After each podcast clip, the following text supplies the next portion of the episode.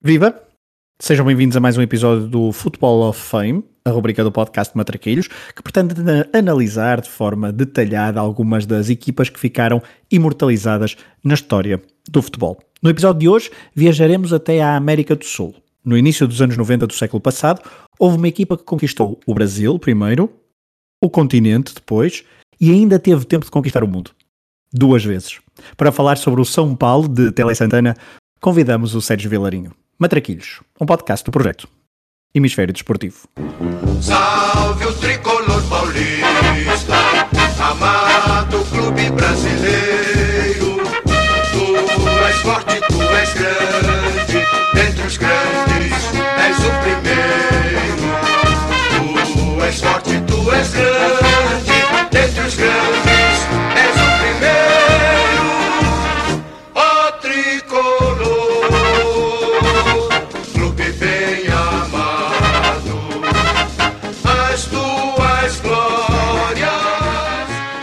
Olá, Sérgio. Hola, ¿qué tal? Por el convite. Não, obrigado por teres aceitado o convite. Um, é, um, é, um, é um gosto estar aqui a falar contigo. É- não é a primeira vez que vens ao Matraquilhos, mas é a primeira vez que eu falo contigo no, no, no Matraquilhos.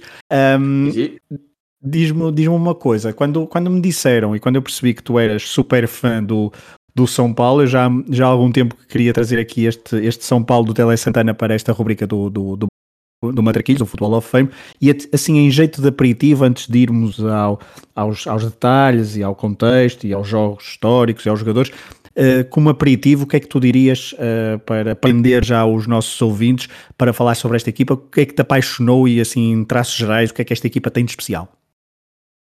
Bueno, eh, eu son eu nací no ano 83, co cal cando eu comecei a ver fútbol e a seguir fútbol, pois eh, o Sao Paulo era un dos mellores equipos do mundo, senón o mellor equipo do mundo. Eh, a min tocoume personalmente porque no ano 92, cando fixeron esa xira por, por Europa e xogaron varios trofeos de verán en, en España, eh, foron un, un rolo compresor, eh, sobre todo contra o, contra o Real Madrid, eh, o Barcelona, pois eu tive a, a sorte de, de, de poder velos eh, no Trofeo Tres Herrera contra o Barcelona, e dende ese momento eu que non coñecía ese equipo quedei, quedei enamorado do, do xogo do, do, do Sao Paulo porque era o xogo que todo mundo dicía que xo, debía xogar Brasil. Era un xogo de ataque, un xogo de pases rápidos, era un xogo eh, de xogadores moi técnicos e, e por aquel momento xa o Brasil pois xa non era o que se dicía que debería ser o Brasil, non xa estaba indo hacia esa tendencia máis defensiva.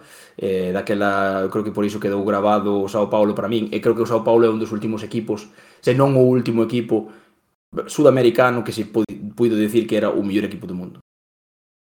Sim, é verdade. Já depois no, no final do episódio até vamos falar do, do legado desta, desta equipa, não só no futebol brasileiro, também sul-americano.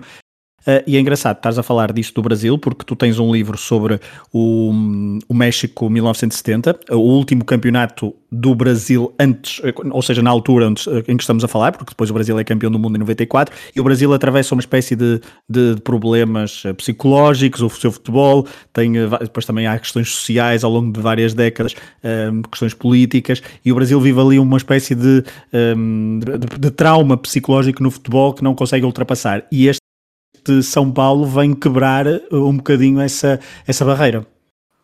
Sí, volve a, a poñer o, o fútbol brasileño, digamos, brasileiro eh, tradicional, o, o xogo bonito, non que se podría chamar, eh, no primeiro plano e demostra que, que co xogo bonito podese gañar incluso no fútbol moderno que é algo que eh, se duvidaba eh, despois eh, despois da Copa do Mundo do 82 precisamente con, con Tele Santana esa maravillosa selección brasileña eh, que veu ao Mundial de España e que, bueno, foi derrotada e aí hubo moitísimas dúbidas sobre Telé, sobre o xogo a Brasileira, eh, sobre se se podía seguir gañando a, xogando a Brasileira e o Sao Paulo demostrou que sí, porque non o fixo só en Sudamérica, non o fixo só en Brasil, que era un, un campeonato dun nivel eh, moi moi alto, senón que tamén o fixo contra os mellores equipos do resto do mundo.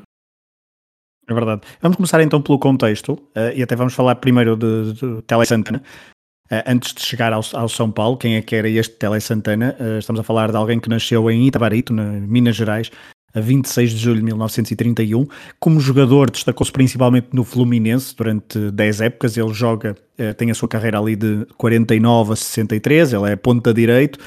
Pois que é curioso também o facto de ser ponta direito, porque depois no, no, no, no Espanha 82 há a questão do, do ponta direito muito associado e uma polémica no, no Brasil, mas ele uh, na altura em que jogou tinha muita concorrência, portanto ele nunca foi internacional porque tinha muita concorrência, Garrincha, Julinho, Joel, um, e depois tinha, também tem o curioso o facto de ter o apelido Fio de Esperança, uh, enquanto jogador, que até foi, uma, foi algo promovido pelo jornalista Mário Filho, que, que dá nome ao, ao Maracanã, que é um, um, na altura foi uma, uma um, algo que fizeram na imprensa porque não havia apelido para Tele Santana, e depois a transição para técnico dá-se em 1969, no Fluminense, onde passa algumas temporadas, três, vence campeonatos eh, cariocas, vence também uma taça de prata, que é uma competição brasileira da altura. Isto tudo, ao longo do episódio vamos perceber que competições, formatos no Brasil é tudo muito tudo muito bastante complicado, porque não há nada que seja muito estanque ainda nesta altura. Depois tem várias épocas no Atlético de Mineiro, no Grêmio também. Curiosamente, entre janeiro e julho de 73 passa pelo São Paulo, mas depois tem ali alguns conflitos com os jogadores e com a direção e abandona o clube. Na década, no final da década de 70 chega ao Palmeiras, passa meia época e meia, é chamada à Confederação Brasileira para o lugar de selecionador, como estavas há pouco a dizer, Sérgio, ele depois no, no selecionador destaca-se no, no, Mundial do México, não é no Mundial do México, no Mundial de, do, de Espanha 82 e depois também no Mundial do, do México do, do 86, onde ele regressa, pelo meio tem uma aventura no, na Arábia Saudita. Uh, e depois desse Mundial de 86 tem algumas passagens por, por vários clubes na, brasileiros, Atlético Mineiro, Fluminense, Flamengo, Palmeiras, mas tudo muito curto, está, está perto dos 60 anos, tem uma, um epíteto e tem uma alcunha de pé frio, de, de, principalmente por causa da, da questão do, relacionada com a seleção brasileira, e, e quando é anunciado no São Paulo a, a 12 de outubro de 1990, é uma, é uma espécie de solução de transição, mas uh, pergunto-te, Sérgio, uh, como é que era, como é que, como é que considerarias Tele Santana e como é que o descreverias antes de chegar ao São Paulo, recordando, e, e até para os, para os ouvintes uh, portugueses, obviamente, que ele sucede não diretamente a Carlos Alberto Silva, que depois vem ser campeão, bicampeão no Futebol Clube do Porto, mas nesse ano de 90 o São Paulo arranca com Carlos Alberto Silva, depois tem Pablo Forlan, pai de Diego, uh, e também ex-internacional uruguai, que tem ali uma, uma espécie de carreira interina no clube,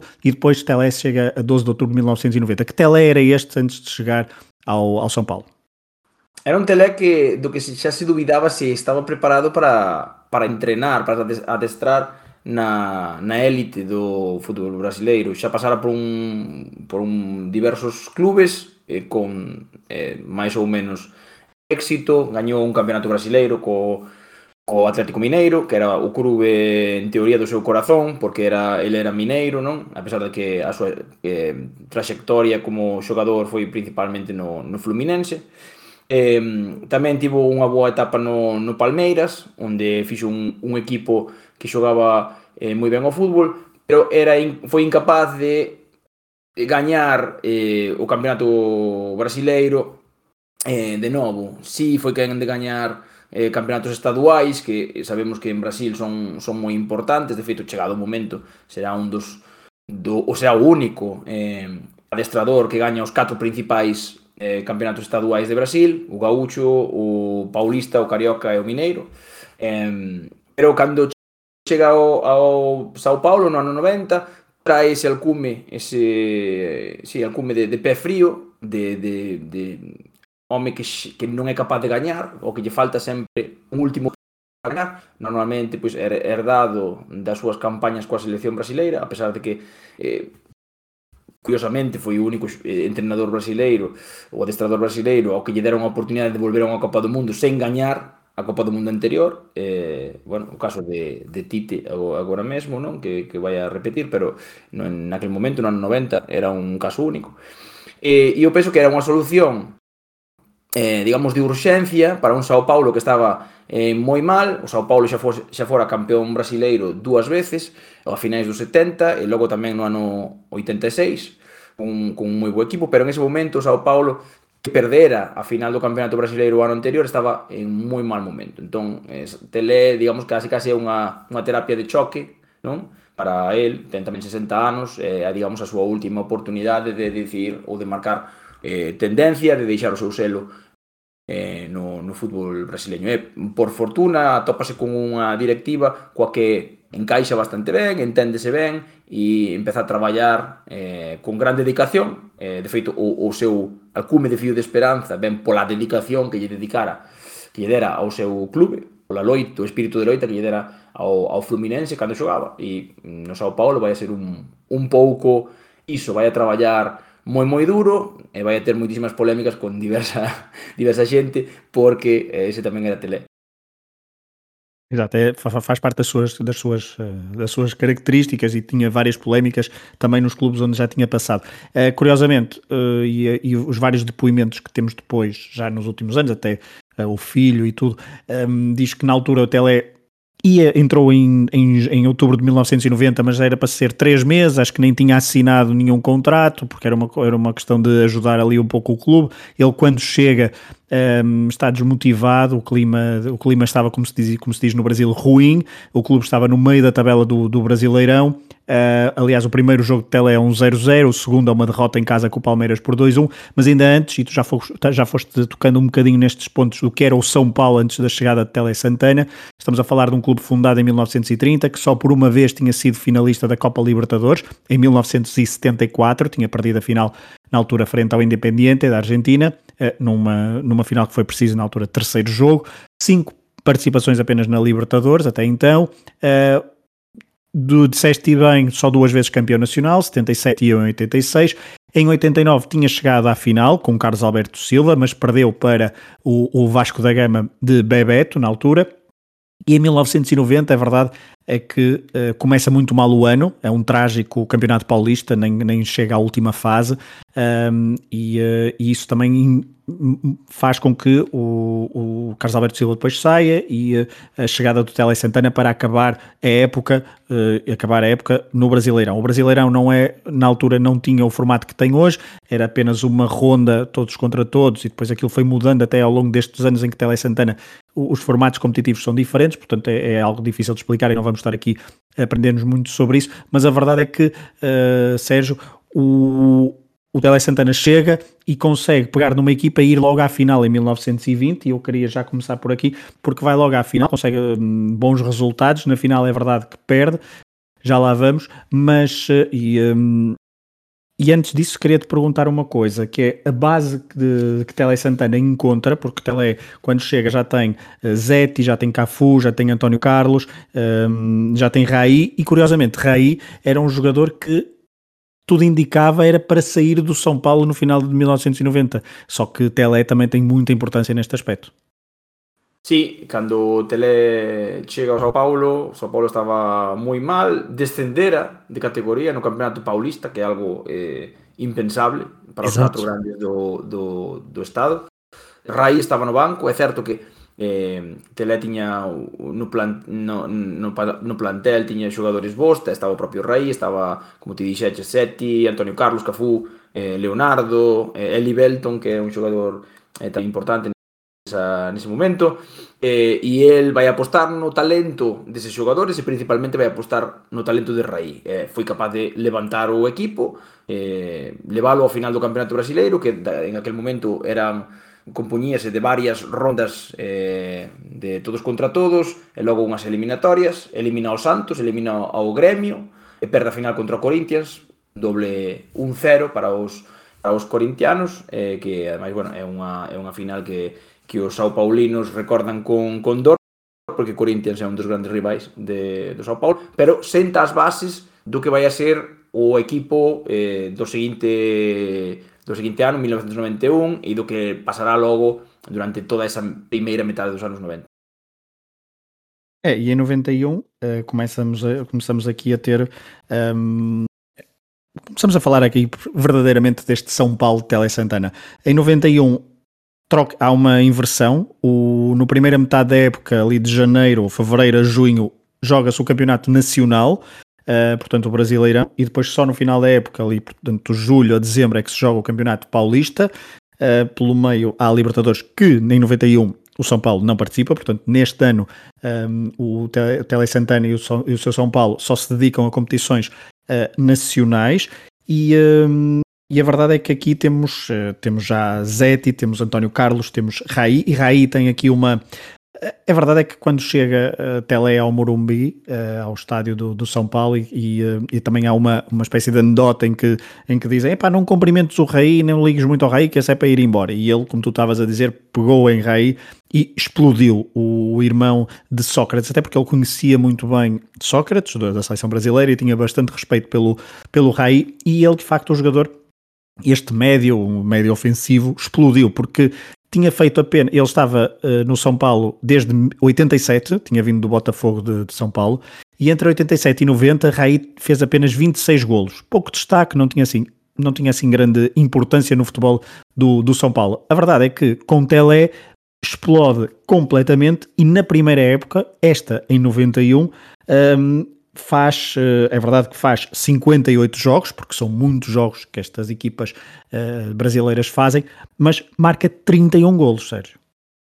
Sí, eh, Tele, como dixemos, confía totalmente no, no talento de Raí, principalmente porque ele coñecía a Raí de antes, da, coa súa, pola súa relación con, con Sócrates, como ti dixeches, Raí vendo o Botafogo de, de Ribeira ao Preto, que era o mesmo equipo que empezara Sócrates a xogar, eh, e, e el Tele dalle liberdade total a, a Raí. Faino xogar detrás dos, dos dous dianteiros, ou detrás dos dianteiros, e de aí Raí, eh, sen demasiado traballo defensivo, eh, digamos, utilizando a súa potencia física, porque é un xogador eh, moi alto, moito máis forte que, que seu irmán, eh, vai a ser un chegador e vai a ser un, un xogador que vai a ter moita, moi boa conducción de, da bola, e vai a, vai a explotar, eh, vai a empezar a meter goi, goles e, e vais a convertir nun xogador clave dese Sao Paulo que xa con un equipo que xa está ben coordinado, xa se coñecen do ano anterior, os xogadores, pois eso, gañan confianza e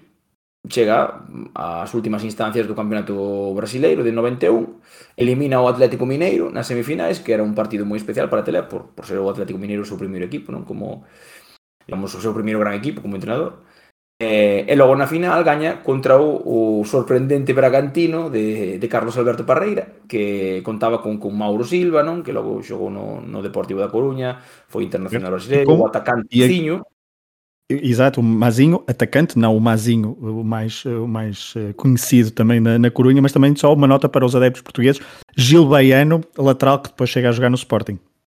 Sí, Mazinho, que logo xogou no, no Bayern, Bayern Múnich, eh, uh -huh. e Gil Ballano, que era o, unha das figuras emerxentes do fútbol brasileño naquele momento, e que nesta final Telé anula o gracias a un movimento táctico bastante sorprendente, que é colocar a Cafú naqueles intres, era un, un centrocampista de, de banda dereita, pois xo, faino xogar pola esquerda para que para evitar que Gil Ballano eh, subira eh, e mantelo ocupado, e iso é, é clave. O Sao Paulo gaña o Campeonato Brasileiro, E aí empeza, pois, eh, a gran época e, e a, gran, a gran obra de Tele Santana. É verdade, essa final uh, 1-0 uh, em casa, gol de Mário Tilico, um substituto. A verdade é que ao longo do episódio nós vamos falar de vários momentos em que uh, há muita sorte à mistura, é verdade, uh, seja nas finais, seja em, em, pequenos momentos. Isto para quem tinha então o tal epíteto de pé frio, não deixa de ser uh, várias épocas onde a pontinha de sorte raramente escapa à equipa de, de Tele Santana. Em relação ainda a esta equipa de 91, uh, há aqui uma introdução, diria, uh, bastante importante no ataque de alguém que depois se vai, vai ser fundamental durante várias épocas, que é Müller, que é um avançado que estava no Torino. Ele, ele regressa a São Paulo, eh, passa algumas épocas, duas épocas e meia mais ou menos no, no futebol italiano, marca, chega a marcar 26 golos, mas mesmo assim aos 25 anos regressa e é muito importante neste São Paulo de Tele Santana. Sí, tamén aparece outro xogador clave que é Ronaldão, que é un defensa central de con capacidade física moi importante, que vai a chegar a ser campeón do mundo no ano 94. Eh, co cal xa empezan a aparecer todas as pezas dese equipo que logo veremos vai a, vai a dominar o, o fútbol mundial. Eh, de feito, eh, Müller que volve, xa estivera no Sao Paulo, fora campeón brasileiro no ano no, eh, 86, formando parella con, con Careca no, no ataque. Eh, vai a ser un dos elementos decisivos eh, tamén na conquista meses despois do, do, do campeonato paulista, non? que volve a encontrar o Sao Paulo a, ao Corinthians, pero desta vez o Sao Paulo é o que sale sai campeón. O Corinthians viña moi forte, gañara prácticamente todos os partidos do campeonato, pero o Sao Paulo marcou a diferencia no primeiro xogo cun 0-3 eh, na casa do, do Corinthians, unha actuación arrasadora de, de Raí, que marca un hat-trick eh, e confirma que vai ser o xogador clave de, de, de todo o ciclo. En ese momento, o mellor xogador brasileiro, dentro ou fora de Brasil. Non? Así que, en ese equipo, aparte de Raí, pues eso, temos xa a todas esas eh, pezas principais prácticamente eh, de todo o ciclo. O Ceti, o Cafú, o Ronaldao, o Raí, Müller, eh, falta o Niño Cerezo e Paliña, non? Exato. Eh, pero, Exato. pero xa están aí, xa están aí prácticamente. já começa, já começa aqui a carburar. Então, só para resumir, 91 eh, começa o ano então a ganhar o, o Brasileirão, eh, começa ali em junho, com a tal vitória na final frente ao Bragantino de, como disseste bem, Carlos Alberto Parreira. Depois no Campeonato Paulista, que se joga de julho a dezembro, eh, o São Paulo também tem uma boa prestação. Eh, o São Paulo que tu tinhas falado tinha sido despromovido, mas depois houve aqui uma polémica eh, e conseguiu uma espécie de via administrativa manter-se nesta, nesta fase do, do, do Paulista e, e faz 34 jogos, tem apenas uma derrota, uma goleada de 4-1 frente ao Inter de Limeira, mas depois na final, de facto, eh, 3-0, esse hat-trick de Raí é fundamental e o, o São Paulo consegue então juntar ao Brasileirão, o Campeonato Paulista e principalmente de- depois do trauma de 1990 em que nem tinha chegado à segunda fase eh, ou às fases, eh, às fases adiantadas do, do torneio não deixa de ser muito importante eh, e logo na primeira época completa de Tele Santana vencer as duas principais competições que podia, não é Sérgio? Sí, xa, xa sabemos que en Brasil eh, todo o tema administrativo eh, deixa bastante que desear. Eh, sabemos que para que un, un equipo dos 12 grandes que hai en Brasil des, sexa descendido teñen que pasar cousas moi raras e aínda así eh, moitas veces non ocorre. Eh, e iso o que pasou co, co Sao Paulo. Pero tamén nesta época vai a ser cando Telé empece a ter as súas polémicas co presidente da Federación Paulista que van a ser van a ser eh, inimigos íntimos e veremos que, que vai a ser un personaxe importante neste, nesta historia do, do Sao Paulo. Tal como dicíamos tamén anteriormente, despois de gañar este campeonato paulista, eh, Tele pasa a ser o único técnico brasileiro que, que conquista os, os catro principais campeonatos estaduais do país, non? Paulista, Carioca, Mineiro e, e Gaúcho. Exatamente. Daqui a pouco mais à frente vamos, vamos falar um bocadinho mais do estilo de jogo. Nós para já vamos só contextualizar o que é que foram as conquistas para quem não conhece tão bem o histórico do- do- das vitórias e, do- e dos, e dos títulos conquistados pelo São Paulo. Para 92, eh, Sérgio, nós temos aqui uma. eh, em 92, de facto, e já podemos dizer isto aos nossos ouvintes, não há mais conquistas eh, de, de títulos. ehm, de títulos. Não, não, é campeão ainda no Paulistão, é verdade, em 92, mas depois o Brasileirão não é mais campeão, é verdade, nem em 92, nem em 93, nem em 94, mas no Campeonato Paulista sim, em 92. Mas então, ainda antes de irmos o que é que aconteceu em 92, há aqui uma entrada, eh, já estávamos há pouco a falar de Palhinha, que vem do Atlético de Minas Gerais, 24 anos, Toninho Cerezo, que regressa a meio da época de 92, porque eh, vem de jogar a final da, da Taça dos Campeões Europeus frente ao Barcelona e depois, aos 37 anos, volta ao Brasil para encaixar nesta equipa do São Paulo de Tele Santana. Ronaldo Luiz, um lateral esquerdo, que também vem do Atlético de Minas Gerais. Eh, temos aqui isto também para os. ehm, para os adeptos portugueses, certamente que se recordam destes dois nomes. Lula, ex-Famalicão, 26 anos, defesa central, livro, se quiserem. Gilmar, eh, eh, este Gilmar não tem quase nenhum impacto no, ehm, no São Paulo, mas curiosamente depois em Portugal até se chega a fazer algumas épocas interessantes nos anos 90, eh, no Chaves, no Vitória e no Boa Vista, mas aqui também há mais três nomes importantes que chegam em 1992, Pintado, médio, ex-Bragantino, Dinho, eh, outro médio, que vem, curioso, acho que é aqui que vem do Deportivo da Corunha, e Valber, eh, médio, 25 anos, ex-Botafogo, ou seja, Sérgio, a base mantém-se porque não há saídas muito importantes. Obviamente que há Bernardo Silva que vai para o Bayern, eh, Leonardo sai, mas depois há de voltar. Mário Tilico, o herói da final, também sai, mas eh, a base continua aqui e depois é reforçado com os jogadores, como fomos dizendo. Sí, a maioría dos, deses xogadores, especialmente os últimos que, que ti nomeaches, Pintado, Valver, eh, son xogadores para reforzar eh, a zona defensiva realmente. Son xogadores que, que chegan ao Sao Paulo para eh, liberar, digamos, ao, aos xogadores de ataque. Non? Eh, logo temos, obviamente, a, a Paliña, que será un, uns deses elementos clave non? que van a complementar a perfección que xa había, vai se convertir en un xogador clave. Eh, e logo, obviamente, está o caso de Toniño Cerezo, que vi, eh, estaba pensando en, en, en retirarse e, e Telé encontrouse con el e eh, dixo, oia, quere xogar con, con nós? Eh, eh, Telé firmou por un só ano porque tiña esa esa espiña non? De, de, de querer xogar a, a, ao campeonato do mundo de clubes, non? a intercontinental. Eh, entón, bueno, eh, aí, aí foi un, unha, unha fichaxe sorprendente, pero que logo foi decisiva, porque Cerezo eh, foi o home experimentado non que axudou a sentar a un, a un equipo que en ese aspecto non era eh, pois eso, moi experiente, era un equipo ata bastante, bastante xoven. Exato, e aqui em 92 um, para, tem estas mexidas uh, e outra vez o, o ano de 92 é semelhante ao de 91, ou seja, primeiro o Brasileirão, depois o Campeonato Paulista. Mas aqui, e 92, 93, e nós, nós vamos, é obviamente que houve várias entradas, houve várias saídas que não foram nomeadas. Isto porquê? Porque, como sabem, os clubes brasileiros, como jogam várias competições e jogam muitos jogos, jogam cerca de 80 jogos por ano nesta altura, estavam a jogar mais ou menos algo perto disso. Uh, principalmente clubes como o São Paulo que avançavam até às últimas competições, até às últimas fases das competições, tinham um plantel muito extenso para rodar, para jogar uh, contra equipas menores, principalmente no, no campeonato estadual, e, e, era importante também dar descanso aos, aos principais, e, uh, e então é por isso que nunca não vamos nomear todas as entradas e todas as saídas. Mas em 92, Sérgio, temos aqui um brasileirão onde na fase regular o, o São Paulo fica no sexto lugar na primeira fase, na primeira fase, depois na segunda fase tem uma derrota por 3-0 uh, frente ao Vasta Gama que é, com, que é comprometedora, mas nesta fase, e aqui é importante, já estava a disputar a Libertadores e aliás já era campeão da Libertadores, porque é o grande facto da época de 92, é o facto do São Paulo regressar à competição continental e de fazer uma competição da Libertadores, da Copa Libertadores, muito, muito, muito impactante na fase de grupos, uh, frente a duas equipas bolivianas, o Bolívar e o San José.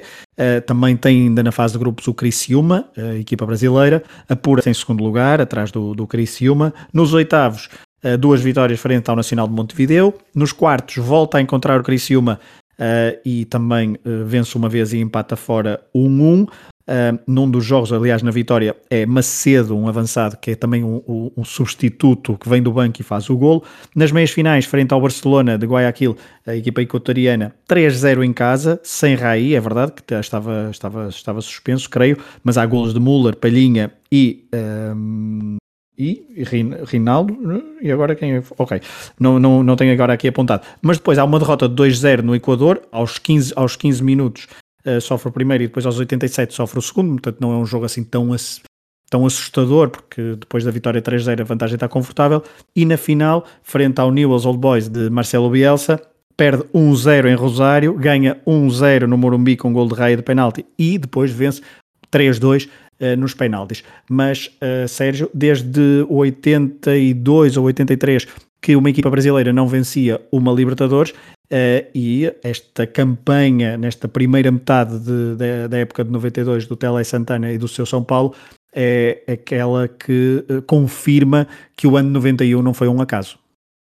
Non, e ademais eu penso que esta Copa Libertadores será a gran obsesión de, de Tele en este momento, por eso eh, quizáis o, o Paulo descoida o, o Brasileirao, eh, porque coinciden as dúas competicións no, no tempo. Eh, neste ano 92, Tele arma o, o Sao Paulo nun esquema de 4-2-2-2, eh, con moita posesión de, de bola, con combinacións moi rápidas de pases, sobre todo en ataque, e, e sobre todo con Raí como xogador xogador principal. É certo que nos na Libertadores esa primeira fase sofre bastante porque ten unha derrota bastante importante contra o Criciúma eh, que crea unha pequena mini crise pero que bueno, pero que logo o, o equipo sae ben dela consigue chegar a, a final eh, da Libertadores contra contra o Newell's Old Boys, non? De, de Marcelo Bielsa, como te dixeches, un equipo que tiña Xogadores como Pochettino, como Berizzo, como Gamboa, eh, tiña unha boa defensa, Scoponi, un portero internacional,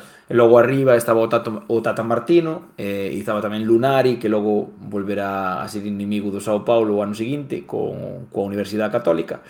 Foi unha final moi disputada, moi pechada, non falta de polémica, porque en, en ambos xogos hai, hai penaltis discutidos e, e que logo se resolve pois no, nos lanzamentos de penalti apropiadamente, penso eu, Raí marca o, o, o gol decisivo e, e xa o alcume de pé frío para a tele ia quedando obsoleto, desfasado, non? E, el mesmo, ademais, sabendo como era, el mesmo se encarga de, de recordarlo aos periodistas. E, de, ademais, dicíalles Exacto. que quedaballes moito aínda por sufrir. El estaba convencido, Tele era era unha persoa con, con confianza en si sí mesmo e vía que ese equipo aínda non estaba acabado. E, e- exato, e ele tinha uma intuição muito grande para o talento dos jogadores, ele, ele tinha uma confiança muito cega nos seus, nos seus jogadores, tanto que se calhar essa confiança cega fazia com que exigisse muito deles, e, os, e são vários os jogadores ahm, queixar-se, entre aspas, de, de- dele às vezes ser demasiado duro com os jogadores. O Raí, por exemplo, diz que no início eh, sofreu bastante porque ele punhou no banco muitas vezes para ele eh, render melhor nos treinos e depois nos jogos, e só assim é que, é que aprendeu. Para, para va- por falar em Raí, aliás, nesta segunda época, então, com o Tele Santana completa, Raí faz eh, 31 golos.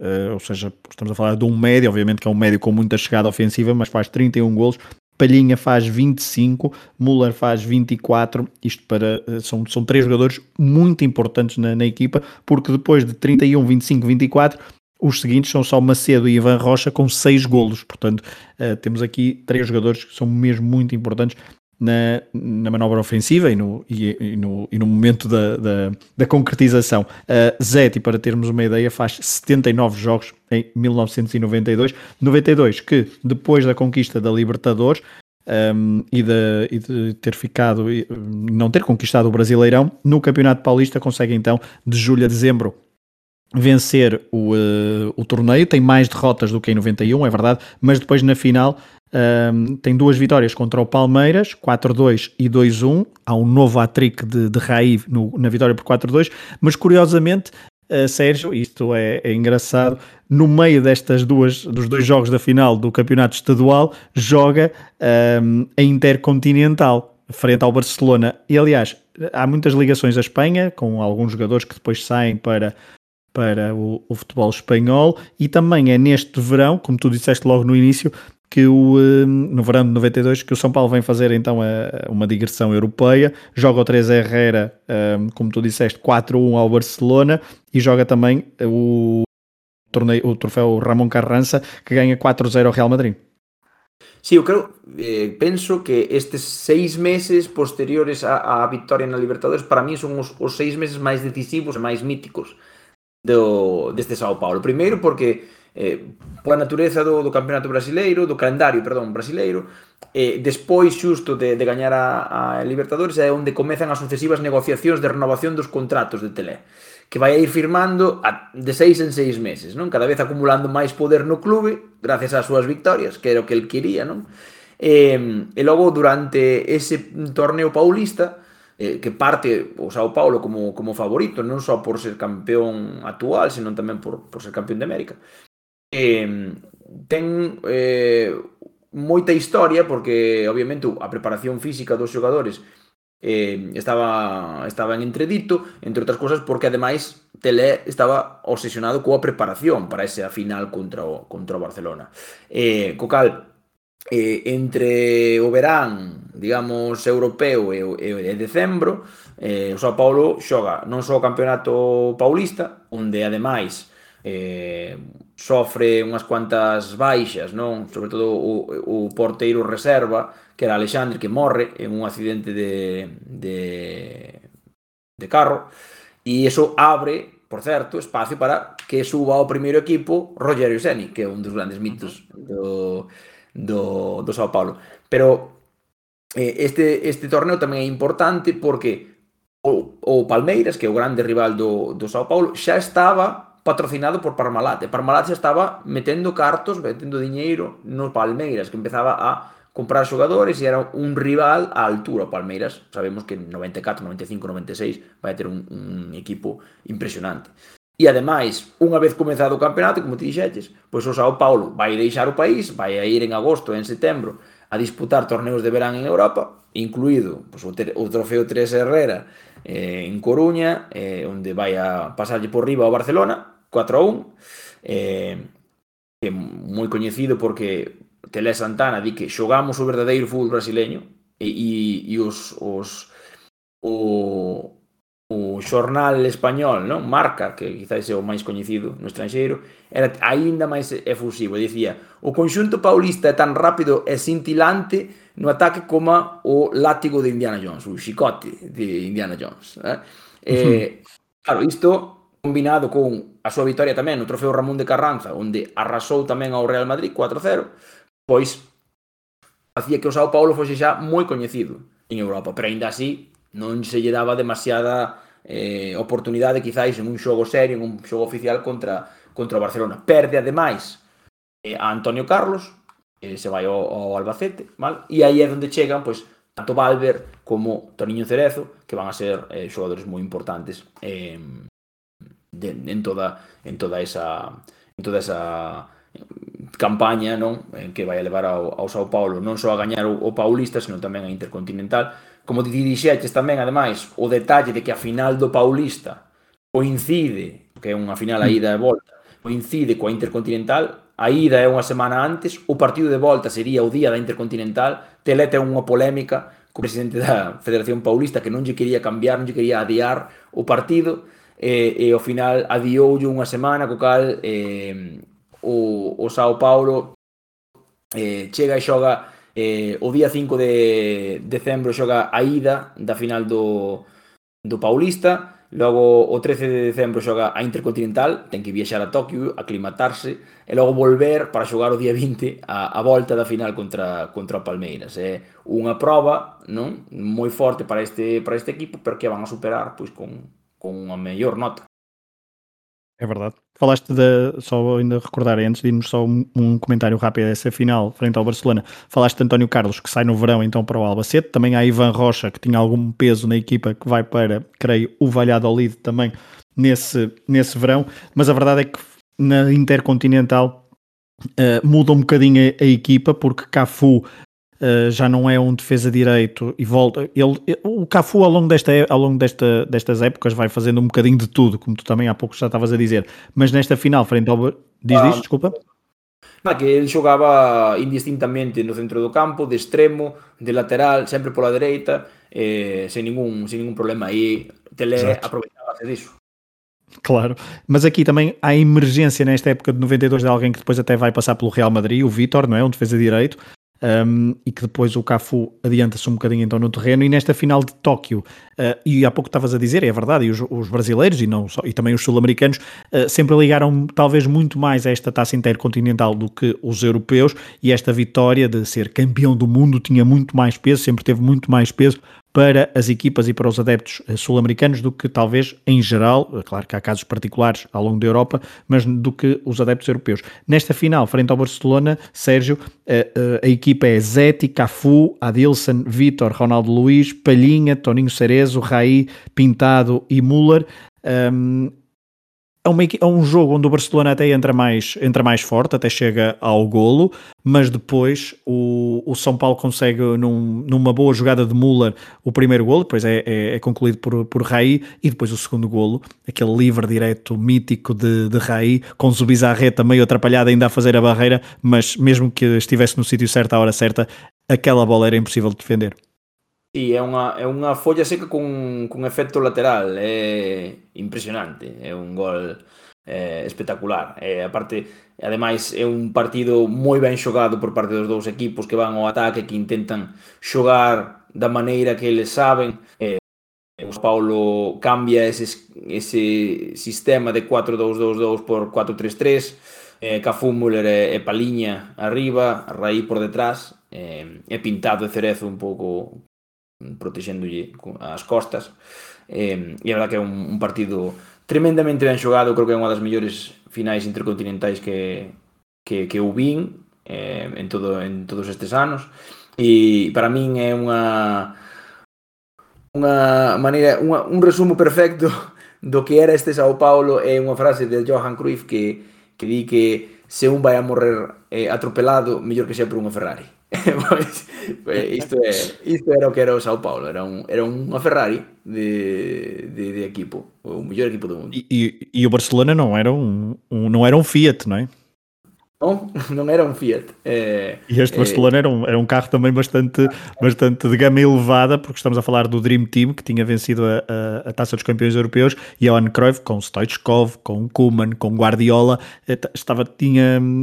Era uma, era uma excelente equipa e que foi de facto, não foi atropelado no sentido em que não se pode dizer que o, o São Paulo tenha sido, não tenha atropelado e que o Barcelona não tenha jogado, como tu disseste bem, foi uma final muito bem disputada, das melhores finais. Um, a nível de emoção do ano seguinte, até tem um bocadinho mais de emoção pela, pela marcha do marcador, mas esta é mesmo muito bem jogada e o São Paulo aqui consegue uh, destronar o Barcelona, que não, o que é digno de registro.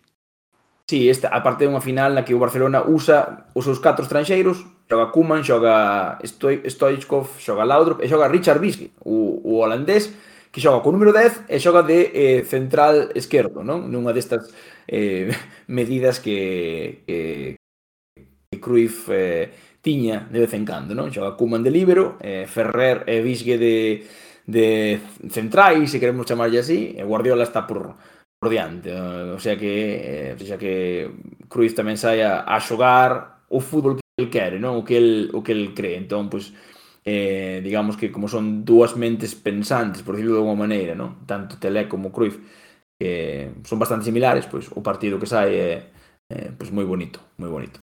É verdade. Indo para 93, um, é um ano onde logo no, já, já falamos das, das saídas de António Carlos e de Ivan Rocha já a meio da época de 92. Em 93 temos a saída de Raí, de Raí, mas é só em agosto, portanto é uma saída para o, para o PSG, mas que se dá só em agosto, ou seja, a tempo de vencer ainda a Libertadores, ou seja, estamos a falar de uma nova, de uma nova, de um bicampeonato inter, uh, continental para, para este São Paulo de Tele. Uh, a nível de entradas, há muitos jogadores da formação a aparecer. Um, há aqui a entrada de Juninho Paulo, e estamos a falar de nomes muito importantes. Doriva, por exemplo, que tem passagem pelo futebol português e depois estará também no Mundial de 98. André Luiz, uh, que depois joga sempre muito a defesa esquerdo, que como uh, uh, naquela, que também está no PSG, depois mais tarde no Marselha e antes sai até para o Tenerife, para falar aquela relação com o futebol espanhol. Outro que também tem relação com o futebol espanhol no futuro, no Saragossa e no Raio, é um, um defesa Gilmar, que também é importante na, no, na final da Intercontinental em 93. Juninho Paulista, 20 anos, um médio, uh, que depois passa pelo Atlético de Madrid, claro, e pelo, pelo, pelo Middlesbrough, uh, e, é, e que tem aqui a sua primeira época também impactante neste tel, nesta, nesta equipa da Tele Santana. Rogério Ceni, como também foste dizendo, também já começa a aparecer, porque lá está, há espaço no meio de, calendário tão apertado para Zete descansar um pouco, uh, e ao regresso de Leonardo, que já tinha saído para o Valência, regressa à meia da época de 93. Mas a base, uh, Sérgio, também, uh, pelo menos para a primeira metade da época, mantém-se. temos Dinho, temos Zete, temos Palhinha, temos Cafu, temos Valber, todos a fazer, temos Ronaldão, claro, Pintado, todos a fazer mais de 50 jogos, Raí só faz 38 uh, porque sai, lá está, em agosto, mas marca 23 golos. Palhinha marca 22 nesta época de 93. Esta época de 93 voltamos a, a inverter tudo porque começa com o campeonato estadual, com o campeonato paulista. Na primeira fase, o São Paulo uh, fica atrás do Palmeiras, avança para a segunda fase e depois não vai à final, porque lá está, tem a Libertadores e como estávamos a dizer há pouco, se em 92 o, Tele Santana descurou um pouco o Brasileirão para ganhar a Libertadores, aqui também pode ter acontecido o mesmo, mas uh, para o campeonato estadual, a verdade é que consegue ganhar a Libertadores, mas é a primeira vez então que Tele Santana no São Paulo não consegue ganhar o Campeonato Paulista. Também tem a Copa do Brasil, uma nova, não é nova competição, mas que aparece aqui e que perde nos quartos de final frente ao Cruzeiro. Mas nesta primeira metade da época de 92, um, Sérgio, há nova uh, competição na Libertadores. Não, há não entra na fase de grupos, porque como campeão entra diretamente para os oitavos. Nos oitavos há logo reencontro com o Newell's uh, Old Boys, que já não tem Marcelo Bielsa. Perde 2-0 uh, na Argentina e no Morumbi consegue, com uh, bis de Raí, gol também de Cafu e Dinho, vencer por 4-0 e uh, começar a engrenar para reconquistar o título. Nos quartos, Uh, derrota uh, o Flamengo, 1-1 uh, um no Maracanã e ganha 2-0 no, no Morumbi. Nas meias finais, frente ao Cerro Portenho do Paraguai, uma equipa de, de, de por exemplo, na, na, baliza e treinado por outro brasileiro, o Carpegiani, e também de Gamarra, aliás, um, ganha 1-0 no Morumbi, empata 0-0 no Paraguai e depois na final vence o Universidade Católica do Chile com uma primeira mão absolutamente arrasadora, 5-1 no Morumbi, um, jogo onde, com gols de Vitor, Gilmar, Raí e Müller, depois perde 2-0 em Santiago, é verdade, mas um jogo um, Sérgio, onde também há uma pontinha de sorte para quem viu a final, porque o início é bastante dividido. O Universidade Católica do Chile podia ter marcado um ou dois gols, até em lances mais, mais ou menos caricatos, com um autogol que esteve, esteve, esteve quase para acontecer. Mas, uh, Sérgio, passo-te a palavra até para explicar esta primeira época de 93 em que Stella Santana volta a concentrar tudo na, na Libertadores e volta a vencer uh, um torneio, intercontinental, o torneio continental, algo que um clube brasileiro não conseguia desde o Santos de Pelé, em, nos anos 60 e que nenhum clube uh, sul-americano conseguia um bicampeonato consecutivo na Libertadores desde o Boca Juniors de 77-78. Sí, ese ano 93 todo o que Pelé eh, decide eh, está ben decidido. Xa nadie, ninguén dis, discute as súas cousas. No ano 92 foi premiado como o mellor técnico de, de América do Sur Gaña tamén, eh, como dixemos anteriormente, o Paulista contra o, un gran Palmeiras. Eh, aí eh, Raí é decisivo, de feito eh, o, o Estadio Morumbí eh, está en pé 110.000 personas cantando fica, fica, fica, porque sabían que, que marchaba e finalmente Raí, que sabía que, que marchaba, pero non sabía adonde, eh, queda seis, seis meses máis, logo vai a firmar polo, polo Paris Saint-Germain, como sabemos, eh, e queda o suficiente como para facer outra campaña completa na Libertadores de América. E ese ano 93 vai ser histórico porque Tele vai gañar catro títulos internacionais oficiais. Eh, vai ser a Libertadores de América, como ti dixeches, a Recopa Sudamericana contra o Cruzeiro, a Supercopa Libertadores contra o Flamengo e, obviamente, eh, logo a, a Intercontinental, que da que falaremos posteriormente. Esa final eh, contra a Universidade Católica, que como ti dis, eh, sobre todo o partido de ida é un, é un xogo bastante curioso porque o Sao Paulo gaña moi claramente, 5 a 1, hai un golazo impresionante de Gilmar, eh, pero que, sin embargo, a, a Universidade Católica eh, tivo as súas oportunidades, eh, un equipo eh, moi ro rocoso, difícil de xogar contra, ten moitos xogadores eh, argentinos, bastante, eh, uns cuantos internacionais chilenos, pero o Sao Paulo, o Sao Paulo ten xa un, unha categoría internacional, un, un saber facer, non? un saber comportarse nas grandes citas que lle, que lle axuda a, superar ese inicio difícil para, ao final, arrasar basicamente a, a Universidade Católica, gañar o bicampeonato, despedir como é debido a, a Raí, non? Eh, como ele merece, e, e basicamente... Até, e o último gol que ele marca na Libertadores pelo São Paulo é um gol de peito, que, não, que também não é, é um gol assim esquisito, mas é, é mesmo, é, é personificar toda, todo o artista que ele era. parecido tamén ao gol que marca o primeiro gol que marca na Intercontinental contra o Barcelona, que hai unha xogada de sí. de Hilda pola pola esquerda, se non me equivoco, e hai un, un cruzamento e ele entra con todo, que era algo que facía bastante bastante a miúdo. Entón, esa segunda metade do, do ano 93 vai a permitir a Tele que volve a renovar por seis meses, pois concentrarse en gañar o bicampeonato mundial. Non este caso contra o Milan, eh, que viña en sustitución do, do Olympique de Marsella, fora o campeón da, da Champions League ese ano. Eh, e vai ser unha final tamén eh, moi ben xogada, quizáis non tan espectacular como a anterior, porque si vai a ter moita, moita emoción.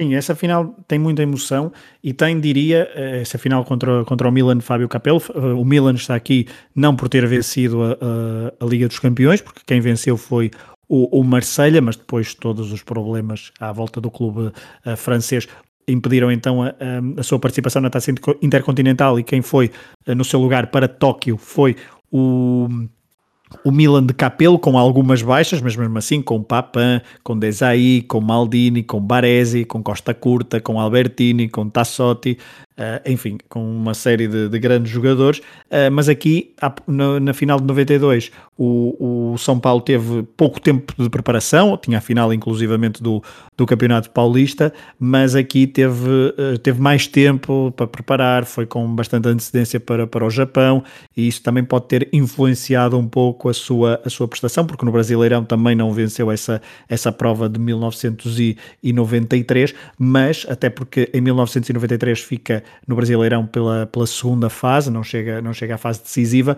E uh, Sérgio, nesta final de 93, frente ao Milan, que conquista por 3-2, depois da vitória por 2-1 frente ao Barcelona, agora 3-2, uh, eh, é uma vitória. Um, ehm, o, São Paulo está sempre no comando do marcador, não é? Faz o 1-0, leva o 1-1, faz o 2-1, leva o 2-2, depois faz o 3-2, num gol também com muita sorte, lá está, aqui outra vez a sorte, o gol de, de Müller com um falhanço de, de, de Rossi, o guarda-redes, mas o primeiro golo do, do São Paulo, uh, num jogo onde estava a, a, ter dificuldades em entrar, o Milan estava, diria, a controlar o, o jogo, mas o primeiro golo acho que é, eh, é um, deve ter sido dos meus golos favoritos dos que eu vi ao longo de, desta preparação que fiz para este episódio, favoritos no sentido em que é uma jogada tão bonita e é daquelas e, e, se calhar não está assim tanto na memória coletiva dos adeptos porque é uma jogada tão perfeita desde Cafu, Toninho Cerezo, Raí e é inacreditável. Sí, é, é eu vin recentemente cando falábamos de preparar este este programa vin esa final e vin co comentario brasileiro. Eh, o comentarista eh, literalmente anticipa essa, claro, Galvão Bueno, Galvão Bueno, histórico uh, comentador brasileiro, ele, ele está a dizer: Eu estou a sentir que vai ser golo. Exato, quando o Cafu tem a, a bola, e di, eu estou a sentir que vai ser gol, e avanza pola dereita, cruza o, o centro raso, rasteiro para, para a liña e aparece, e cinco segundos despois de, de ele dicir, é como un, como un profeta.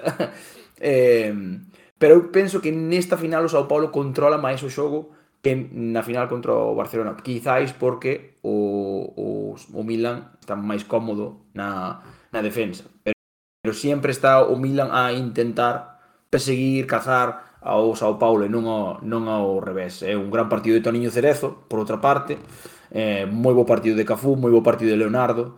Eh, obviamente Palliña moi ben e logo está ese gol, ese 3-2 eh, con tanta fortuna que marca o, o traseiro, basicamente. Eh, Müller, que ademais non só marca o gol da vitória, sino que ademais se vai a rirse en fronte de Costa Curta, que levaban les dous eh, falando, dicíndose, eh, dando recordos para a familia todo, todo o partido. E, e, não deixa de ser interessante que é o, o último grande título do, do, do Tele Santana neste São Paulo, ser contra uma equipa italiana 11 anos depois da tragédia de Sarriá e da forma que foi, com alguma sorte, e por 3-2. E com, e com Toninho Cerezo no campo, sendo decisivo ademais. Exato. Que Cerezo fora, foi un dos sinalados nese, nese partido de Sarriá, non? Aquel pase a, a Junior que intercepta eh, Paulo Rossi para marcar o 2 a 1. Eh, daquela, é como casi un final de, de película, non? Sobre todo para a carreira de, de Toniño. Sim, é verdade. Um, nesta, nesta de 93, uh, enquanto o Tele se preparava bastante para a taça intercontinental, que conseguiu então bizar, um, e uh, no Brasileirão, o Brasileirão nesta altura tinha, teve um novo formato, com uma primeira fase uh, diferente, jogou-se de setembro a dezembro, na segunda fase um, o, o, campeão até é o Palmeiras, e como estavas a dizer, estava-se aqui a formar um grande Palmeiras, Edmundo, César Sampaio, António Carlos, que tinha voltado ao Brasil, uh, Roberto, Roberto Carlos, exato, Mazinho, Edilson, Amaral, quer dizer, é uma, é uma equipa de, de sonho, mas neste verão uh, de 93, e recuando um bocadinho, também há um novo Três Herrera, não é? Uh, o, o, São Paulo vem outra vez jogar contra o Barcelona. E perde. E perde, 1-0, um exato.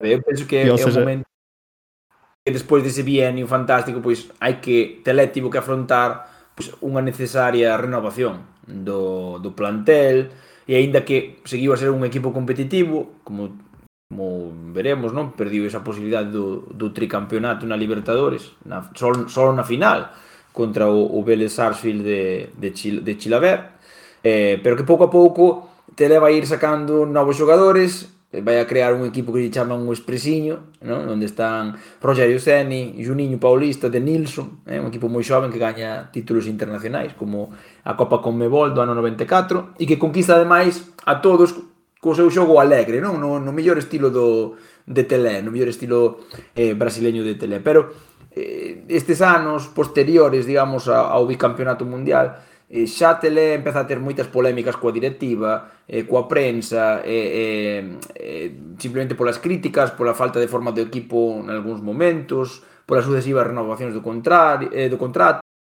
Tele ameaza con renunciar eh, varias veces e, e Tele empeza a facer forza, porque ele sabe que ele é o amo, non? É o, o dono do Sao Paulo nese momento. A torcida chamalle mestre, eh, e todo prácticamente o que el fai eh, é respectado. Entón el tamén ah, quizáis en ese momento abusa un pouco, non, dese dese poder para conseguir o que quere, non para pedir cousas á directiva, para pedir a renovación, para presionar aos directivos e incluso aos aos aos árbitros tamén.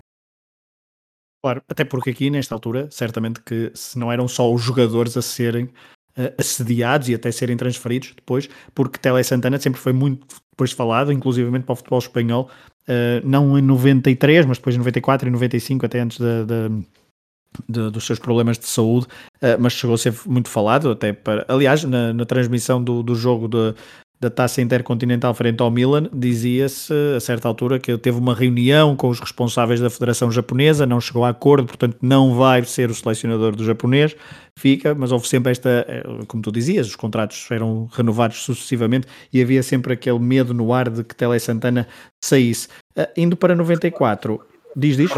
na súa biografía e, e incluso el afirma que tivo unha, un acercamento unha, uns rumores de para ser el o, su, o sucesor non? o sustituto de Johan Cruyff no, no, no cando Cruyff sale.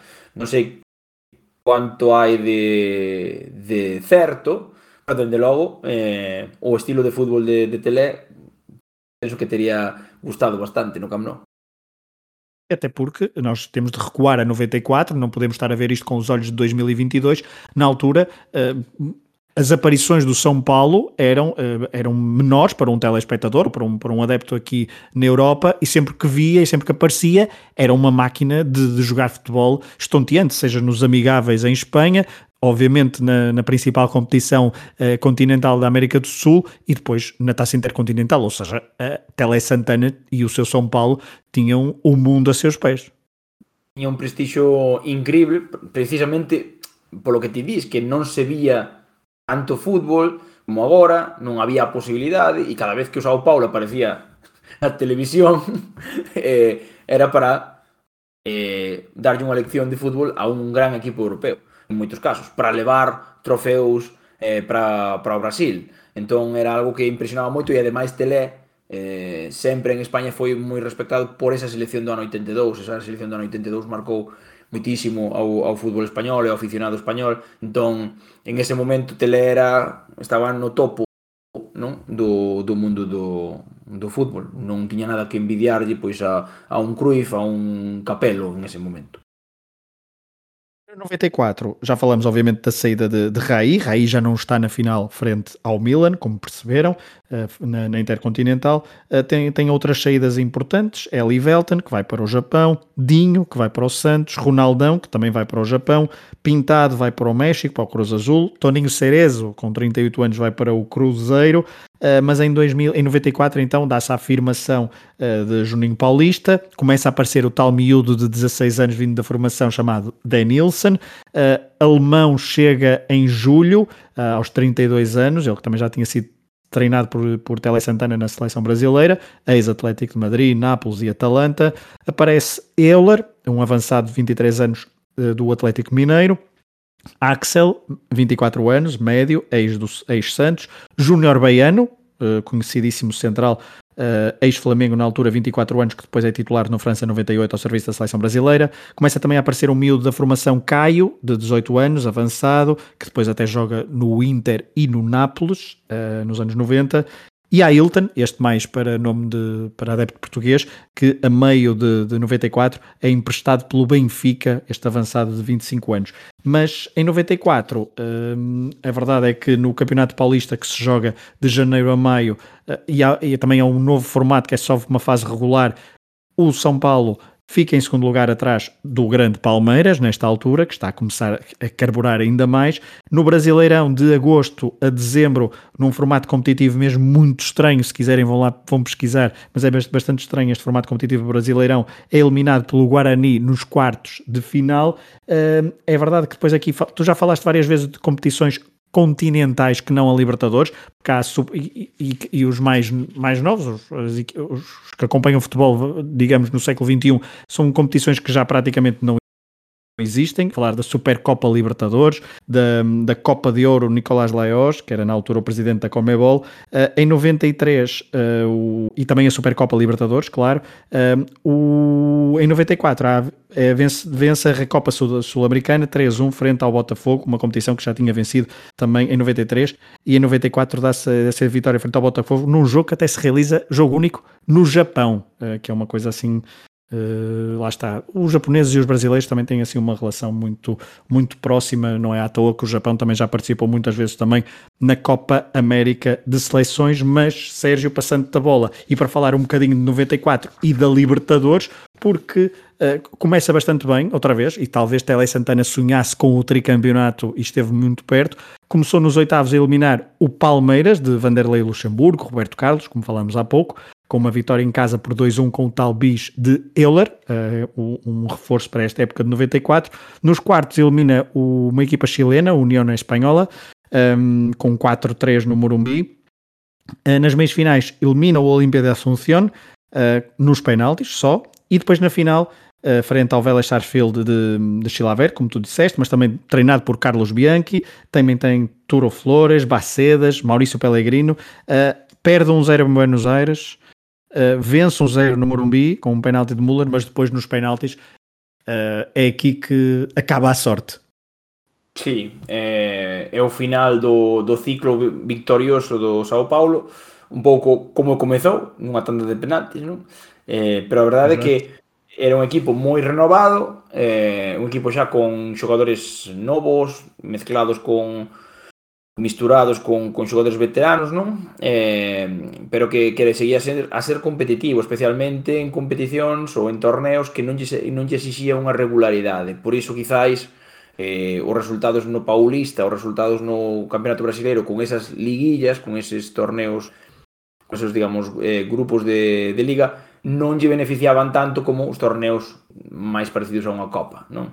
Aí é onde este Sao Paulo, mezcla de, de xoves e, e veteranos, pois rinde aínda ben e logo veremos tamén o que dicíamos antes, esa, esa nova xeración, o expresiño, non?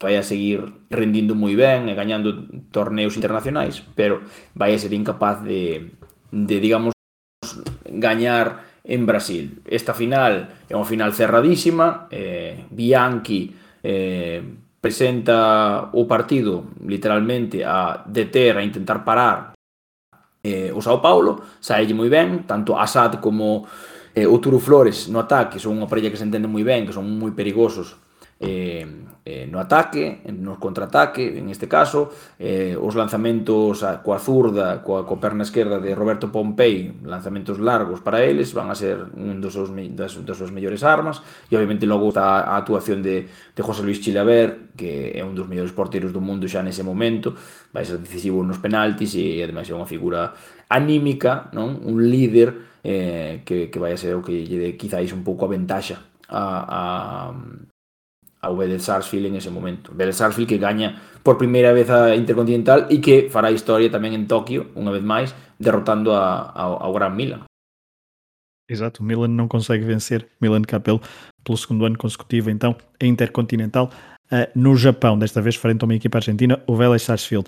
Um, ainda um bocadinho, falando agora um bocadinho do estilo de jogo, porque depois uh, em 94 uh, eh, não, há, não há títulos, quer dizer, não há títulos, não, porque há a tal Recopa Sul-Americana, mas em 95 o, o, o Tele Santana fica ainda metade da metade da temporada, depois sai, tem vários problemas de, de saúde, sobe Murici Ramalho, uh, um treinador também bastante conhecido, que na altura tinha 39 anos, uh, sobe para o cargo de treinador principal, mas aqui 95 já é um ano claramente de declínio, uh, o São Paulo não consegue nenhum título, nem o Paulista, nem o Brasileirão, nem a Copa Brasil, nem a Supercopa Libertadores, nem a Copa de, de Ouro, de, de 95, Uh, Sérgio, aqui estamos a falar já de uma fase decrescente do futebol do São Paulo, deste Tele Santana, que já tinha, do futebol do São Paulo, desse Tele Santana, que já tinha atingido o seu, o seu pico, uh, e talvez comecemos a falar um bocadinho do estilo de jogo, fomos falando dos resultados, tu já foste falando uh, também algo de, sobre isto, mas é,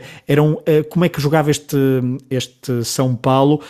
as pessoas, quando se fala de Tele Santana, recordam-se imediatamente do Brasil de 82, principalmente, também um bocadinho do Brasil de 86, o que é que, o que, é que trouxe para, para este São Paulo um, desse Brasil, de, a nível de estilo de jogo, uh, e quais eram os principais craques? Eh, penso que mm, neste caso o, o estilo de, de Telé é, basa, é estilo obviamente atacante eh, como non podía ser de outra maneira. É un equipo é, é un equipo que toca moi ben a bola, que toca moi ben a bola de primeiras, un, un pases de, ao primeiro ao primeiro toque, que é algo que quizáis non é eh, tan asociado ao fútbol brasileiro, un fútbol máis con máis pausa, quizáis con algo máis de conducción de bola. Sen embargo, este Sao Paulo especialmente eh, xa na zona de, de ataque toca a bola de primeiras moi moi rápido.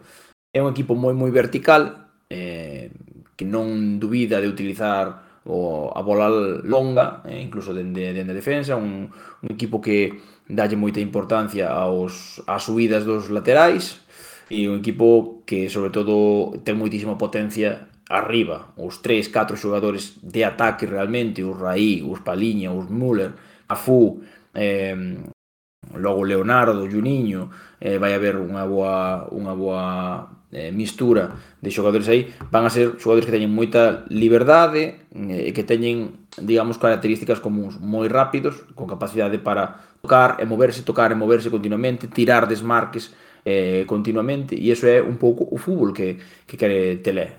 Liberdade para os de diante e atrás xogadores serios, xogadores normalmente cunha boa condición física, normalmente os dous centrais son bastante eh, poderosos, un dos laterais, normalmente o lateral esquerdo, quizáis un pouco máis defensivo, non? Temos o caso de, de Ronaldo Luis. Logo por diante, eh, polo menos un xogador de corte claramente eh, defensivo e outro máis de ida e volta. A veces incluso pois cando xuntamos Pintado e Diño, eh, Pintado, Toriño Cerezo, eh, esa é a combinación, digamos, eh, ideal, non? Val, Valver tamén aparece por aí.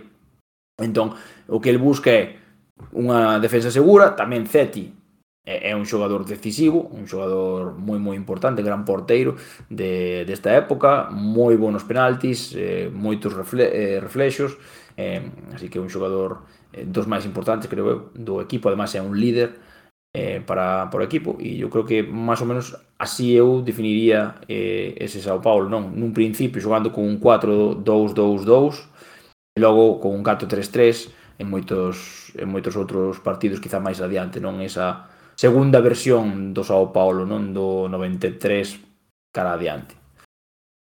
Falaste de Zeti, que nesta altura vive um pouco à sombra a nível de futebol brasileiro de Tafarel, não é?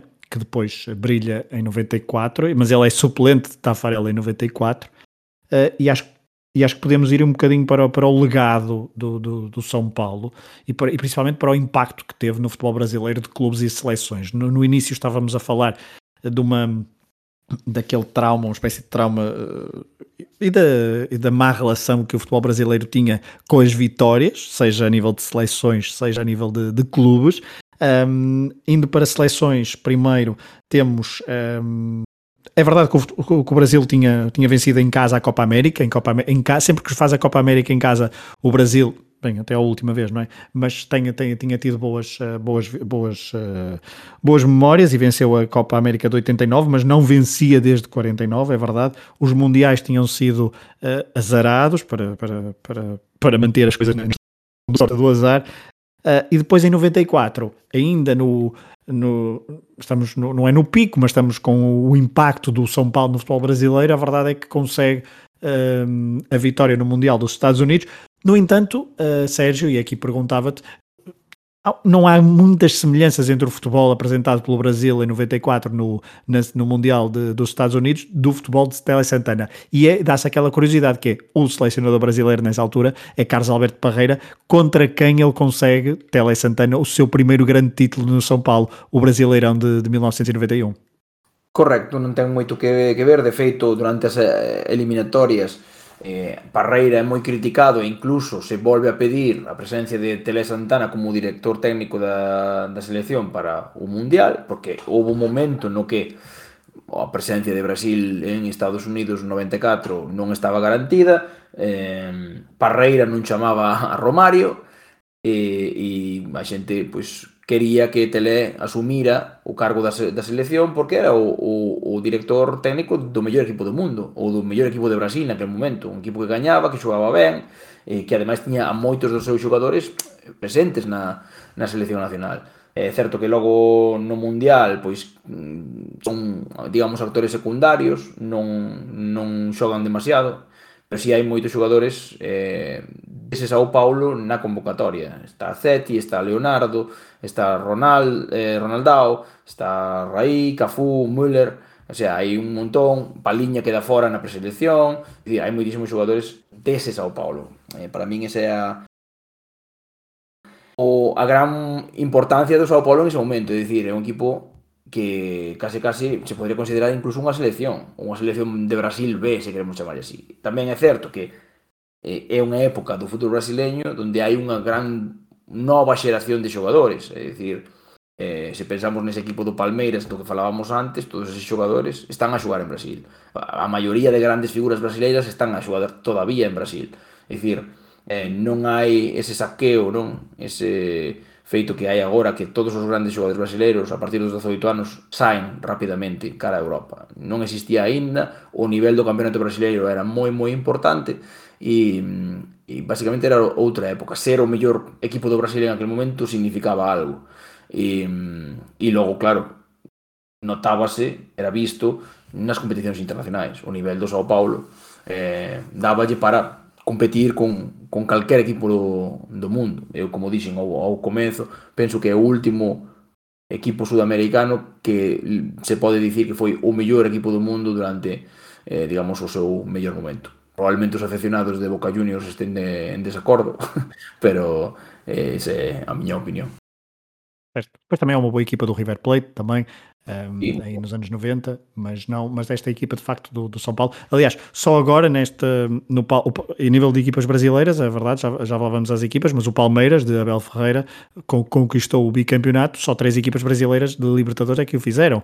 O, Pelé, uh, o Santos de Pelé, o São Paulo de Tele e agora o Palmeiras de Abel, num contexto também diferente de pandemia, também é verdade, é verdade que ajuda. De menor Diz nivel. Desculpa. De menor, eu diría que un contexto de menor, de menor nivel da, da claro. Libertadores, mesmo. Claro, claro. Mas ainda, ainda na, na, na, seleção brasileira, sobre, sobre esta vitória, estávamos a falar, estávamos a falar que era uma equipa, uma, uma espécie de, o São Paulo era uma espécie de seleção B, se quisermos, mas esta a mentalidade uh, vencedora que o São Paulo trouxe ao futebol brasileiro certamente que ajudou ao espírito de grupo em 94, porque uh, depois do, de uma equipa brasileira ter estado no topo do mundo eliminando o eliminando ou vencendo os poderosos Barcelona uh, Milan e nas competições uh, em casa, uh, na América do Sul, da forma como nós descrevemos aqui, chegando a três finais consecutivas, vencendo duas delas, isso certamente que influenciou o espírito da, da equipa, que também ainda tinha um jogador que estava, agora lembra, agora estou a olhar aqui, Ricardo Rocha, que depois até joga no Real Madrid ainda está no início de Tele Santana do São Paulo. Sí, eh, eu penso que é é un digamos, reforza a mentalidade do, do fútbol brasileño que levaba 24 anos en gañar un, un mundial e, e que en moitos casos penso que chegaba ao mundial eh, con un complexo de inferioridade en moitos casos. Con respecto aos europeos eh, o, o papel de Brasil no ano 90 en Italia 90 para min reflicte un complexo de inferioridade eh, como adopta a táctica europea o 3-5-2 ou xoga con libero eh, xoga digamos máis a destruir que a construir que algún en teoría moi pouco brasileiro, os balóns, as bolas largas, eh, bolas longas, perdón. Eh, digamos que o que fai o Sao Paulo é recuperar o orgullo de, de xogar á brasileira. Vale? E incluso, bueno, é certo que Parreira ou a selección de Parreira non xoga o que nós entendemos a brasileira, pero sí xoga con unha mentalidade de somos os mellores, imos gañar, de feito se, se algún ve o filme oficial do, do Mundial de Estados Unidos 94, que é moi recomendable. Eh, hai imaxes nas que sale Zagalo, que era o segundo adestrador, e el decía, estou convencido de que imos gañar, non teño ninguna dúbida de que, de que imos gañar, somos os mellores, e vámoslo a demostrar. E decía antes de cada partido, e efectivamente, ese é o que, ese é o que pasaba, era un equipo moi sólido, e un equipo que, que tiña grandes xogadores, a pesar de que, en moitos casos, eh, eran utilizados de maneira diferente, non? Ao que o mellor día máis eu utilizaríamos, pero Romario e Bebeto sí que marcaron unha grande diferencia, igual que Jorginho, igual que Cafú cando xogou, igual que Ciño, vale? que eran xogadores eh, pues eso, da propia escola brasileira. Isto também passou para, os, para as equipas brasileiras, porque Uh, entre 60, entre 1960 e 1991, na Taça Libertadores, na Copa Libertadores, em 32 edições, tivemos as seguintes, uh, portanto, uma, duas, três, quatro equipas brasileiras a vencer e apenas cinco vezes. O Santos duas vezes, em 62 e 63, o Cruzeiro em 76, o Flamengo em 81 e o Grêmio em 1983. Depois temos as vitórias então do São Paulo em 93 e 94 e depois se somarmos de 94 até 2001, 34 edições, temos 14 vitórias brasileiras, mas logo no século, no, na, na década de 90 do século XX temos um impacto brutal, porque temos em 95 o Grêmio a vencer a Libertadores, em 97 o Cruzeiro, em 98 o Vasco e finalmente em 99 o Palmeiras, que também conseguem, uh, que só não conseguem é fazer o que o São Paulo fez, que é vencer as intercontinentais, porque os quatro equipas perdem as quatro finais. Grêmio, Cruzeiro, Vasco e Palmeiras no Japão conseguem sempre perder a final. Mas aqui, Sérgio, lá está. Isto também ajudou a transformar e, a mente, e era, uma, era uma altura em que a Libertadores não tinha, como tem hoje em dia, oito equipas brasileiras à partida. Tinha duas ou três no máximo e uh, o nível era, era bastante, bastante exigente.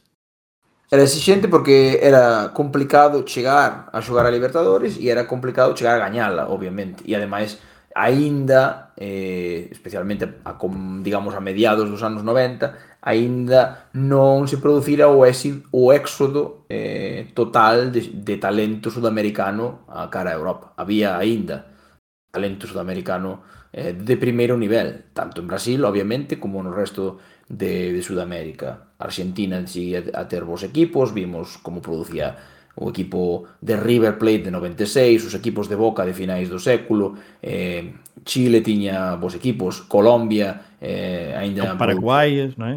Paraguai sempre foi complicado, eh, quizá o único equipo, o único país, digamos, importante que estaba en horas baixas era Uruguai, Eh, pero polo demais era, era un fútbol sudamericano de maior nivel, maior competitividade e sabemos que a Copa Libertadores seguramente sexa a competición máis hostil para, para gañar, non? Sobre todo cando xogas fora da casa, aínda hoxe, eh, o valor dobre dos goles no campo contrario eh, tería sentido en Sudamérica. É moi complicado ir a Bolivia, ir a Quito, xogar no Defensores del Chaco en, en Paraguai ou ir a Argentina, eh, como é moi complicado ir a Brasil e gañar. Eh, é algo que esa igual esa igualdade ou esa uniformización que hai no fútbol europeo actual eh, eliminou, pero que en, en Sudamérica aínda sigue a existir. É verdade.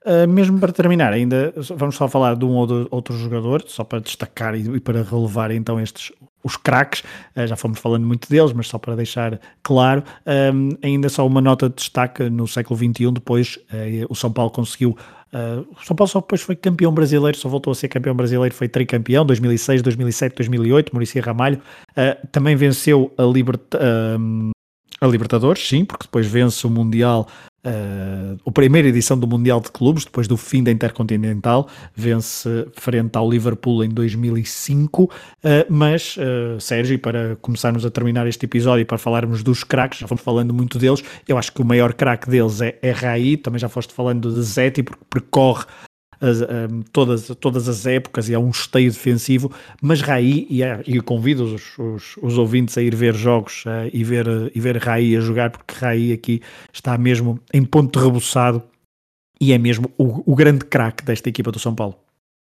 Sí, Raí, sen ninguna dúbida, nesa época é me, como xa dixemos antes, o mellor xogador brasileiro. Non o mellor xogador do São Paulo, non o mellor xogador do Campeonato Brasileiro, o mellor xogador brasileiro. Por que? porque Bebeto, é certo, mm, ven para a Coruña, eh, Romario está nesa etapa en na que vai do PSV ao Barcelona e obviamente son grandes craques. Pero a regularidade de Raí durante ese trienio de noven, finais de 90 ata 93 eh, é espectacular. Marca goles, eh, xenera perigo, é un líder. Eh, Capitán é o capitán, obviamente, é tamén eh, unha figura importante da selección brasileira, en que logo eh, no Mundial pois perde o seu posto porque Parreira decide usar un terceiro eh, centrocampista defensivo, no caso de Maciño, pero, pero é un xogador impresionante e cando vai a, a, a París a xogar contra o Paris Saint-Germain é un xogador decisivo en un equipo moi bo do Paris Saint-Germain un equipo do Paris Saint-Germain que é competitivo a nivel europeo un equipo que ten a, a George Weah que ten a David Ginola que ten a moitos internacionais franceses e Raí é un dos xogadores clave tamén en Europa. Entón eu penso que é un xogador que en esa época podría ter xogado en, en calquer, en calquer grande equipo de calquer parte do mundo e ser importante. É, e principalmente por ser, é, não sei se, eu não diria, é diferente, eu sei que cada jogador é diferente, mas não havia muitos naquela altura e mesmo no futebol Uh, pensando então no futebol atual, aquelas características não, não, não são muito fáceis de encontrar, diria, porque é muito alto, marca muitos gols de cabeça, tinha muita chegada à área, mas depois tinha uma técnica incrível, uh, era, fazia cada passe com açúcar uh, muito, muito, muito, muito bons, era, os, os, era um assistente, era um goleador e, e, não havia assim muitos jogadores no futebol mundial com aquelas características e também, principalmente nos dias de hoje, aquela posição perdeu-se e desvaneceu-se cada vez há menos números 10 uh, eh, daquela forma. Exacto, estou totalmente de acordo. É un xogador moi completo. É un xogador eh, pues casi único nese, nese momento, non? Un xogador eso, moi alto, corpulento, eh, pero que era un xogador moi moi áxil, moi técnico, chegaba desde atrás e marcaba goles de cabeza, tiña un disparo eh, moi potente, tiraba eh, xogadas a, de bola parada, eh, era un xogador com, completísimo, un unicórnio casi é verdade. E é engraçado que vai para o PSG, tu disseste, eh, parecia um bocadinho estranho ir para, para o PSG, olhando hoje em dia. Hoje em dia, quer dizer, hoje em dia já não se acha estranho ir para o PSG, obviamente, mas na altura poderia ter ido perfeitamente para um clube de maior dimensão europeia, europeia mas também há aqui um jogador que também percorre estes anos todos, que é Cafu, eh, e já fomos falando da sua polivalência, e Cafu que depois sai do São Paulo, se não me engano, para o Saragossa, não é? Uhum, correto. Que é, um, que é um dado que se calhar muitas nós nos recordamos, eu já não me recordava que ele tinha jogado pelo, pelo Saragossa, mas estes primeiros anos de Cafu uh, no, no, futebol de, de, de, clubes, e é aqui que ele aparece no São Paulo, mostra-se uh, tudo aquilo que ele depois viria a ser, mesmo mais maduro, mais experiente, mas com esta potência, era um jogador também, uh, foi decisivo ao longo destas épocas. Sim, é, además era um, é um Cafu que hum, non coincide demasiado co, coa imaxe que nós temos de Cafú, nós temos a imaxe de Cafú lateral ou carrileiro, chegando desde atrás con potencia, eh, doblando pola banda, centrando. Sen embargo, aquí, sobre todo cando xogaba de, de extremo, eh, era un xogador moi habilidoso e que era capaz de driblar varios xogadores en moi pouco espacio e era un extremo pois o máis estilo, máis puro estilo Garrincha en moitos casos eh, que logo obviamente pois cambiou cambiou bastante, eh, el non triunfou no Zaragoza, de feito, eh, estivo moi pouco tempo, deulle tempo a ganar a Recopa, a, a, taza, uh -huh. a taza das tazas de uh -huh. 95. Robert Snow. E logo volve a, ao Palmeiras, en este caso. Eh, comete a traición de, de volver ao Palmeiras e é parte dese gran Palmeiras de Vanderlei Luxemburgo eh, de mediados dos anos 90. E depois em Itália uh, consagra-se então como um dos melhores laterais direitos de sempre do futebol. E também é por isso que tem aqui esta importância no, no São Paulo. E uma pessoa às vezes esquece deste São Paulo de Tele Santana, mas tinha aqui jogadores uh, muito importantes: Cafu, uh, Raí, Müller, um, Palhinha. São jogadores mesmo que fizeram a diferença. Sérgio, chegamos ao fim. Uh, não sei se queres acrescentar alguma coisa que tenha, que, que tenha ficado por dizer. Non, nada máis, creo que falamos non sei canto, unha hora e algo. Eh, Exacto. eh, de disto pasou rápido, pero creo que falamos de un pouco todo o importante eh, deste, deste gran equipo. Só recomendarlle a quen non o vira que se pase por YouTube ou por os nosos amigos de Futbalia eh, e disfrute porque... Alá tudo, alá tudo. Eh, da, da é impresionante velo xogar. É un equipo moi divertido e ao final o mellor que nos pode dar o fútbol é, é que nos divirta. Já agora, agora lembra-me aqui de fazer uma pergunta por causa disso, porque este São Paulo é contemporâneo, lá está, do Barcelona, do Atlético de Madrid, de outras equipas também que marcaram um, uma, uma geração. Achas que é por isso que se calhar, ou achas, achas que é, é por isso que não é assim tão uh, recordado ou reconhecido imediatamente como uma das grandes equipas, uh, ou, é uma, ou é o facto de aqui, pelo menos na Europa, ser um, um bocado eurocentrismo, esquecermos esta, esta equipa do, do São Paulo? Eu penso que hai moito de eurocentrismo, penso que hai moito de de, de que non se viu a ese Sao Paulo, incluso os que tivemos a sorte de vivilo non tivemos a oportunidade de ver tantos partidos do Sao Paulo, pero os que vimos foron impresionantes. Eh, pero penso que dicir, afirmar que o Sao Paulo é o mellor equipo do mundo a comezos dos anos 90 non é ninguna exageración. Sao Paulo, Barcelona, Olympique de Marsella, eh, Estrela Vermella, eh, Milan, obviamente. Eu diría que son os 4 ou 5 grandes equipos desa, desa época. Quizáis o noso, a nosa orde sexa diferente, pero penso que o Sao Paulo pode competir con calquera deles. De feito, competiu e gañoulles. Eh, entón, sí, moitas veces ese eurocentrismo eh, xoga na contra de, de equipos, sobre todo sudamericanos, que foron moi bons eh, e que quedaron un pouco esquecidos na memoria. E bueno, para eso estamos aquí nós, para intentar Exato. recordar. E agora a última provocação, não é provocação, mas é depois do Brasil de Pelé, nos anos 60, 58, 62 menos, mas depois em 70, houve o Brasil de Telé. Achas que podem estar ao mesmo nível? Quando falarmos do Brasil e quando olhamos para a história do Brasil, uh, do futebol brasileiro? Eh, a hora de xogar, sí. Penso que sí. Penso que o, o Brasil de Telé é un... Cando se lleve esa, ese bienio entre 81 e 82, tamén hai partidos do 80. E, e, exato, mas, mas e quando falo do Brasil de Telé, também incluo o, o, o, São Paulo, ou seja, o futebol brasileiro, também incluindo aqui a fase do São Paulo. Sí. Eh, poden ser comparables? Eh, poden ser comparables. Eu penso que, bueno, nunca van a ter o o misticismo, seguramente, eh, a mística do Brasil de Pelé, eh, porque o Brasil de Pelé eh, gañou, competiu e eh, xogou dunha maneira impresionante pero tanto o Brasil de Pelé en este caso xogou moi ben pero perdeu como o Sao Paulo de Pelé que xogou moi ben e gañou eh, teñen que estar arriba eh, no panteón do fútbol brasileiro como pode estar co Santos de Pelé ou co Flamengo de, de Zico, non? Por poñer outros, uh -huh. outros exemplos. Hai moitísimos eh, Por sorte, eh, hai moitos equipos brasileiros moi pouco coñecidos ao gran público que cando un os ve os descubre eh, é impresionante eh, velo xogar. É un deses eh, deses fútbol, eh, o fútbol brasileiro eh, creo que nunca nunca se acaba, nunca deixa de, de producirche ou de enseñarche novos xogadores. Eu cada vez que eso, que vexo un partido antigo, un partido dos anos 80, dos anos 70, sempre descubro alguén un novo xogador que non coñecía e que resulta que é boísimo. e iso é unha das cousas maiores placeres, non? Para quen gusta de ver partidos de outras épocas, descubrir un xogador que ti non coñecías e que é boísimo, agora mesmo iso xa non pasa, é moi difícil, non? Perdeuse esa esa capacidade sí, sí. e ir ir ás gavetas da memoria, como decides vos, e, e descubrilos.